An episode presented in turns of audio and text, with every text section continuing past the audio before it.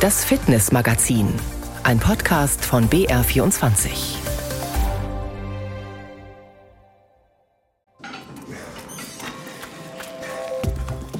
Der Sport in Bayern boomt. So viele Vereinsmitglieder wie nie zuvor. Die Corona-Krise ist längst überwunden.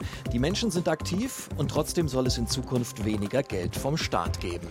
Das macht uns in der Tat äh, Sorgen und das macht natürlich in Summe macht es viel aus, wenn Bundesmittel an verschiedenen Stellen so erheblich ähm, gekürzt werden. Und da ähm, machen wir uns große Gedanken und deswegen kämpfen wir da auch sportpolitisch äh, so entschieden dagegen. Sagt Jörg Amon vom Bayerischen Sportlandesverband. Mit ihm sprechen wir über die Auswirkungen der geplanten finanziellen Kürzungen in Zeiten, wo es dem Sport eigentlich sehr gut geht. Dass es dem Sport sehr gut geht, genau das zeigt der München-Marathon heute auch. 6000 Teilnehmer haben sich den 42 Kilometern gestellt. Insgesamt gut 22.000 waren auf allen Distanzen unterwegs. Und unsere Reporterin Sina Wende, die wir Woche für Woche bei ihrer Vorbereitung begleitet haben, ist ja selber mit gelaufen. Und sie ist angekommen. Ich habe kurz nach dem Zieleinlauf mit ihr gesprochen. Sina, Glückwunsch, dein erster Marathon, 42 Kilometer. Wie fühlst du dich? Ich fühle mich sehr gut, erstaunlich. Also du darfst meine Oberschenkelmuskeln nicht fragen, die zittern und die tun weh, vor allen Dingen beim Treppensteigen. Aber ansonsten bin ich mega, mega stolz und freue mich über diese sehr, sehr gute Laufleistung heute. Vier Stunden fünf, wenn ich es richtig mitbekommen habe. Ja, ich glaube, ich muss das nochmal genauer nachchecken. Ich glaube, es ist sogar noch ein bisschen schneller, aber so leicht über vier Stunden und äh, das ist bombastisch gut für den ersten Marathon. Ich hätte es auch nicht gedacht, aber es hat von Anfang an gut funktioniert. Ich hatte ein richtig gutes Gefühl heute und vor allem die letzten acht Kilometer hatte ich einfach so viel Adrenalin und so viel Spaß, dass ich nochmal so ein bisschen ballern konnte. Also das heißt, du hast ja vorher gesagt, du willst auch ein bisschen genießen. Du konntest genießen, gerade auch beim Zieleinlauf. Ja, sehr. Also am Ende muss ich echt sagen, mich hat es gewundert, wie groß dieses Olympiastadion ist, weil ich dachte, diese Strecke, die du um das Stadion läufst, will gar nicht mehr enden.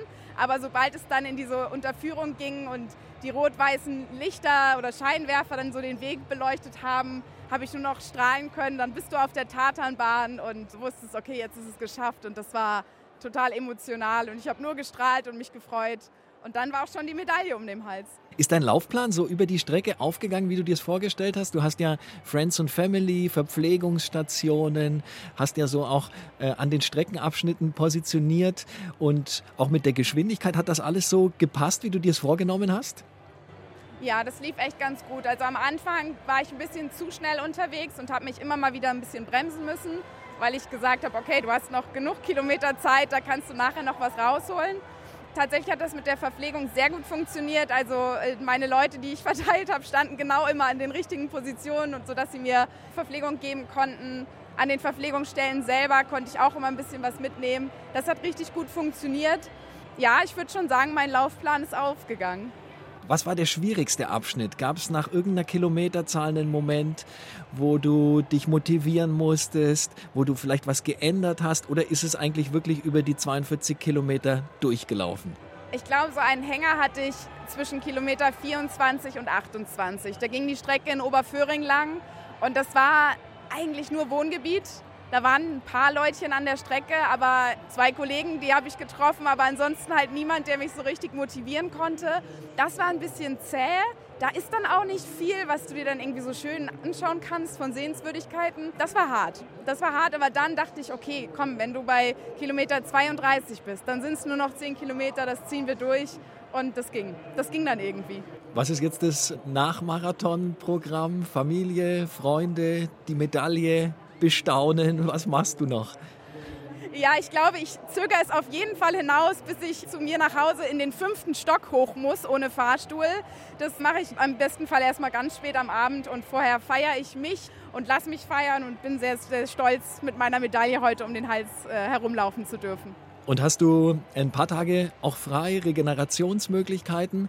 Oder sagst du, ich gehe gleich in zwei Tagen wieder laufen? Nee, also ich also morgen nicht. ich weiß nicht, frag mich mal Dienstag nochmal. Morgen wird erstmal richtig regeneriert. Ich habe von meinen Freunden einen Sportmassagegutschein geschenkt bekommen. Ich glaube, den werde ich anwenden. Das ist bitter nötig für die Beine. Und ansonsten äh, lege ich die Beine auch hoch, weil das habe ich mir verdient. Ich glaube auch die längerfristigen Pläne, die besprechen wir dann im nächsten Fitnessmagazin in einer Woche wieder. Genau, das machen wir. also herzlichen Glückwunsch nochmal. Genieß den Tag noch. Danke, Julian. Und viel Spaß. Bis dann, Sina. Danke, bis dann. Ciao. Noch viel mehr rund um den München-Marathon finden Sie auch bei uns im Netz auf br24sport.de. Viele Bilder und Videos vom Lauf heute. Wir haben ja im BR-Fernsehen live übertragen. Und vielleicht sagen Sie jetzt ja auch, meinen ersten Marathon, den nehme ich in Angriff, so wie Sina. Ein Tipp, der da hilft, die Erwartungen erstmal nicht zu hoch hängen. Genau das empfiehlt Entertainer und Extremsportler Wiegald Boning allen Marathonläufern und denen, die es werden wollen. Sehr wichtig, glaube ich, ist, dass man Zeiten, also wie schnell man läuft, dass man sich von diesem ganzen von dieser ganzen Gedankenwelt mal verabschiedet und einfach locker vor sich hintrabt und nicht versucht, möglichst schnell zu sein. Ich habe am Anfang zum Beispiel auch gedacht, dass ich schneller werden würde als Läufer, äh, wenn ich jetzt das so oft mache, war aber nicht der Fall. Äh, darüber sich zu ärgern ist auch völlig witzlos, weil der Ärger kostet ja auch Energie und man sollte die Energie schon ein bisschen sich einteilen und nicht allzu sehr damit verschwenderisch umgehen. Also das ist, glaube ich, der war für mich jetzt die wichtigste Maßregelung. Ich habe mich selber immer wieder ermahnt, auf keinen Fall jetzt sich zu ärgern, wenn man zu langsam ist oder schneller zu sein, weil das Verletzungsrisiko dadurch erhöht wird. Und Wiegald Boning weiß, wovon er spricht, denn er ist in einem Jahr 52 Marathons gelaufen. Also die wichtigste Erkenntnis, die ich gewonnen habe, ist, dass es sich unbedingt lohnt, auch übergroß erscheinende reizvolle Herausforderungen anzugehen. Äh, ich habe mich ja 20 Jahre davor gescheut. Ich habe ja gedacht, das packst du nicht, das ist was für Spezialbegabung. Im Nachhinein kann ich sagen, nein, ich kann das auch, vielleicht langsamer als andere, aber es geht und ich glaube auch, dass die meisten von uns das auch hinkriegen können, wenn sie es denn unbedingt wollen und dass die Befriedigung am Ende umso größer ist, je größer die Herausforderung. So, und die Erkenntnis lässt sich natürlich prima übertragen, im Grunde auf alle Lebensbereiche, also man sollte nicht sagen, hm, das traue ich mir nicht so zu. Das, es lohnt sich. 2021 hat Wiegald Boning das gemacht. Wir haben mit ihm damals im Fitnessmagazin ausführlich darüber gesprochen und ihn auch gefragt, was er gegen seinen inneren Schweinehund macht. Ich war immer sehr, sehr früh unterwegs, also 4 Uhr aufstehen, eine Tasse Kaffee und los. Äh, und mein Schweinehund ist Langschläfer. Also der kriegt das dann gar nicht mit, wenn ich mich aus dem Haus schleiche. Und wenn der wach wird, bin ich schon über alle Berge. Also es klingt jetzt ein bisschen weit hergeholt, aber das ist tatsächlich so. so funktioniert das bei mir. Wenn ich schn schnell früh morgens wegkomme, dann muss ich über sowas gar nicht groß nachdenken. Je länger der Tag andauert, desto schwerer. Auch mein nächster Gesprächsgast ist Marathonläufer, aber noch wichtiger, als Präsident des Bayerischen Landessportverbandes setzt sich Jörg Amon für die Belange von Spitzen- und Freizeitsportlern in Bayern ein. Und wenn so wie jetzt Geld für den Sport gekürzt werden soll, das sieht nämlich der geplante Bundeshaushalt für 2024 vor, dann schrillen bei ihm die Alarmglocken. Herr Amon, ich freue mich, dass Sie zu Gast bei uns im Fitnessmagazin sind. Vielen herzlichen Dank für die Einladung. Ich frage zum Einstieg mal ganz allgemein, wie geht's aktuell dem Sportland Bayern? Also im Sport geht es mittlerweile wieder recht gut. Ähm, die Menschen merkt man, dass sie zurückkommen in die Sportvereine. Äh, wir haben die höchsten Mitgliederstände in den bayerischen Sportvereinen aller Zeiten. Noch nie waren mehr als 4,6 Millionen Sportlerinnen und Sportler Mitglied in einem bayerischen Sportverein. Das liegt an dem attraktiven Angebot. Auf der einen Seite natürlich auch, dass Sportvereine überall vor Ort sind, 11.500 in ganz Bayern. Und dann natürlich auch, ich glaube, das hat man während Corona gemerkt, wie wichtig Sportbewegung und vor allem eine Gemeinschaft ist. Und da ist man dann ne, draußen an der frischen Luft oder auch in Sporthallen oder wo auch immer man dann einfach gemeinsam aber Sport machen kann. Und das ist den Menschen wichtig. Also so aus Breitensportsicht kann man schon ein Stück weit sagen, die Corona-Krise ist überwunden. Ähm, absolut. Also die Corona-Krise ist nicht nur überwunden, sondern man spürt richtig, also wie Aufbruchstimmung ist und äh, wie man da auch äh, weiter miteinander Sport treiben möchte. Jetzt ist das liebe Geld trotzdem wieder Thema. Wenn ich auf den geplanten Haushalt für 2024 schaue, dann gibt es Kürzungen für den Bereich Sport. 27 Millionen Euro weniger. Wie beurteilt der BLSV den Posten Sport in diesem Haushalt? Es geht ja dabei um den Bundeshaushalt und äh, wir haben einmal natürlich den Sporthaushalt im Bundesinnenministerium. Das sind die von Ihnen angesprochenen 27 Millionen Kürzungen bei den Teuerungsraten, die wir haben. Da geht es ja vor allem um den Spitzensport, auch um Trainerinnen und Trainer, die natürlich bezahlt werden wollen. Man sieht die Tariferhöhungen an vielerlei Stellen. Das muss sich auch bei den Trainern niederschlagen, auch für die Athletinnen und Athleten. Auch da wird das äh, Leben teurer und natürlich auch die Sportstätten zu unterhalten. Das ist der eine Teil. Der andere Teil, ähm, der auch zum Bund Bundeshaushalt gehört, ist im Bundesfamilienministerium mit den Freiwilligendiensten. Ähm, da sind wir besonders betroffen, weil da gehen die Kürzungen noch viel, viel weiter drüber hinaus. Und in Bayern würde es bedeuten, wir haben 400 Freiwilligdienstleistende allein im Sport, haben alle Stellen auch besetzt. Auch die Einsatzstellen sind überall da in den Sportvereinen, in den Sportfachverbänden. Und das würde bedeuten, dass wir 100 Stellen abbauen müssten, äh, weil 25 Prozent Mittelkürzungen sind. Und ähm, gerade bei den Freiwilligdienstleistenden, die an der Schnittstelle der Kinder, der Jugendlichen sind, die ähm, mit Sport in Berührung kommen, die ihren Sport aber auch vertiefen wollen, wäre das ein herber Einschlag. Von daher haben wir uns als Bayerischer Landessportverband sehr deutlich geäußert. Mhm. Also der Bundesfreiwilligendienst ist ein großer Punkt, den haben Sie jetzt schon angesprochen. Integration habe ich mir aufgeschrieben, auch da wurde gekürzt. Inwieweit treffen die geplanten Haushaltskürzungen sonst noch den breiten Sport und auch den breiten Sportler?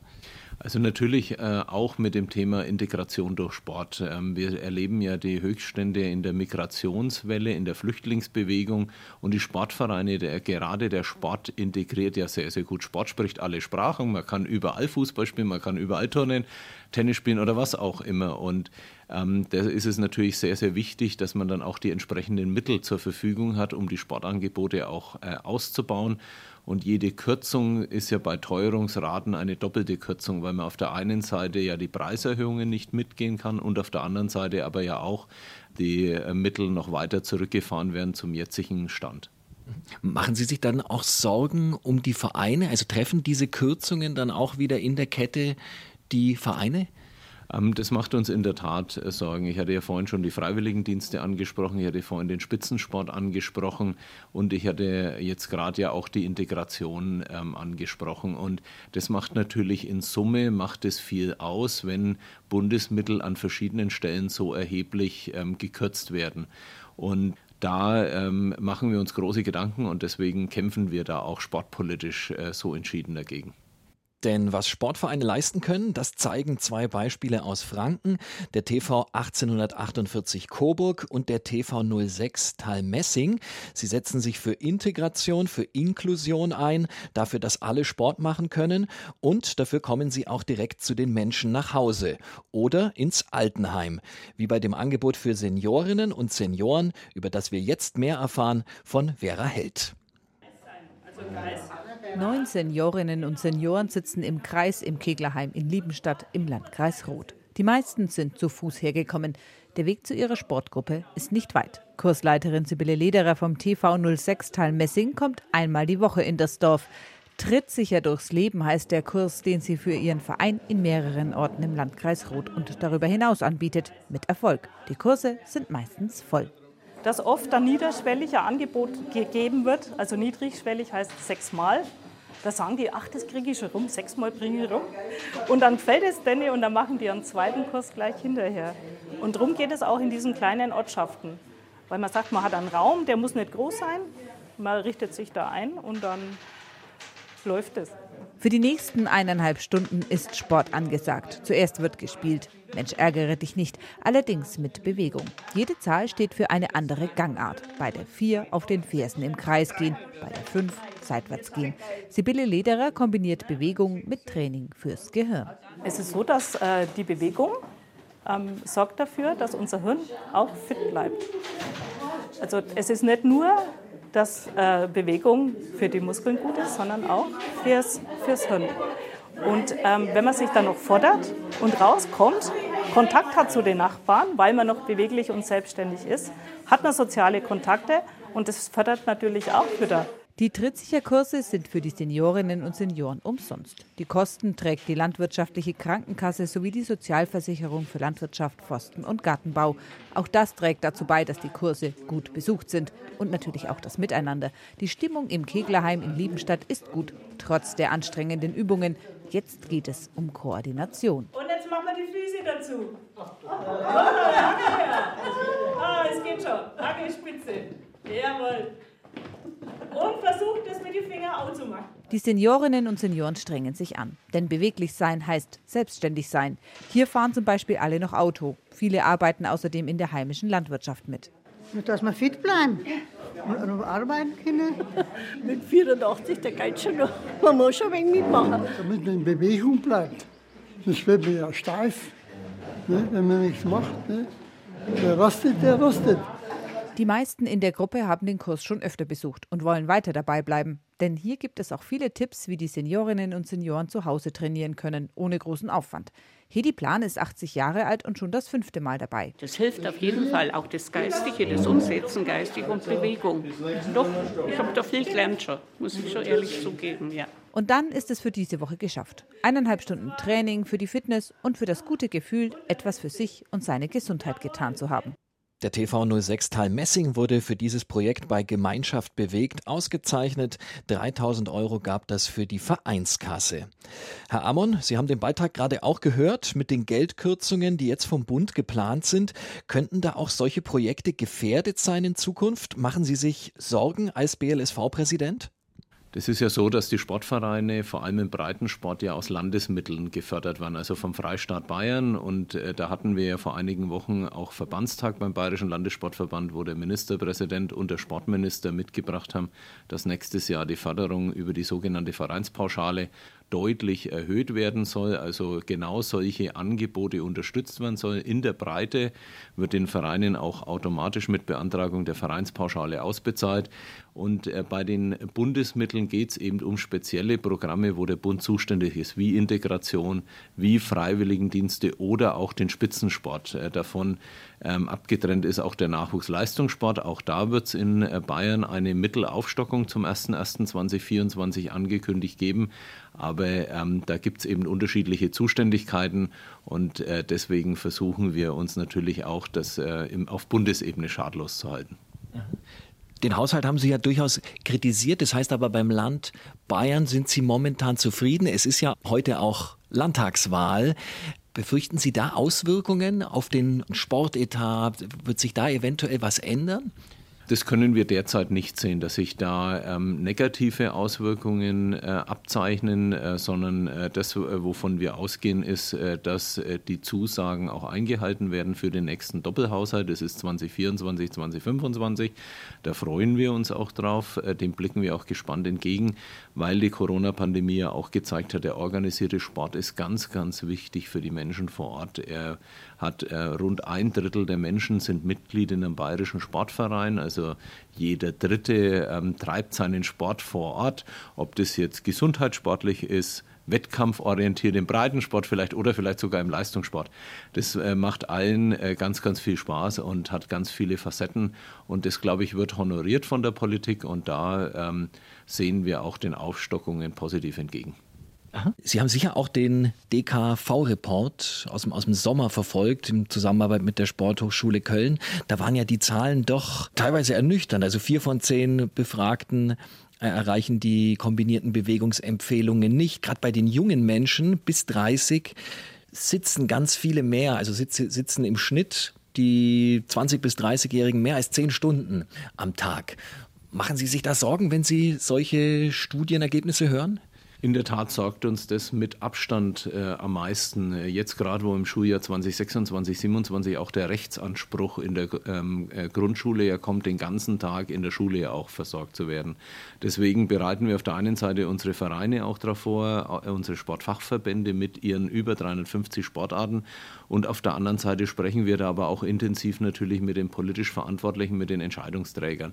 Denn ähm, auch das weiß man, es nutzt nichts, wenn wir dann die Anforderungen ähm, runterschrauben und sagen, ähm, die Kinder brauchen statt einem Kilometer nur noch 400 Meter laufen. Das bringt ja nichts, sondern wir müssen ja schauen, dass Sport und Bewegung ähm, und gesunde Ernährung in den Lebensalltag äh, der jungen Menschen integriert wird, dass das wie selbstverständlich ist, dass man auch, und das ist eine gesamtgesellschaftliche Aufgabe, viel häufiger entweder in die Schule läuft oder mit dem Fahrrad fährt oder wie auch immer, jedenfalls nicht mit dem Auto bis fast in die Schule hineingebracht äh, wird. Und ähm, man lässt sich äh, so viel Bewegung und Sport in den Alltag schon einbauen. Ähm, das ist das eine. Das andere ist aber natürlich auch das Thema Schulsport, äh, dass der Schulsport eine ganz andere Wertigkeit bekommt, dass er auch wieder zu vier, zu fünf Stunden in der Woche zurückkehrt, wo er vor vielen Jahrzehnten auch mal war.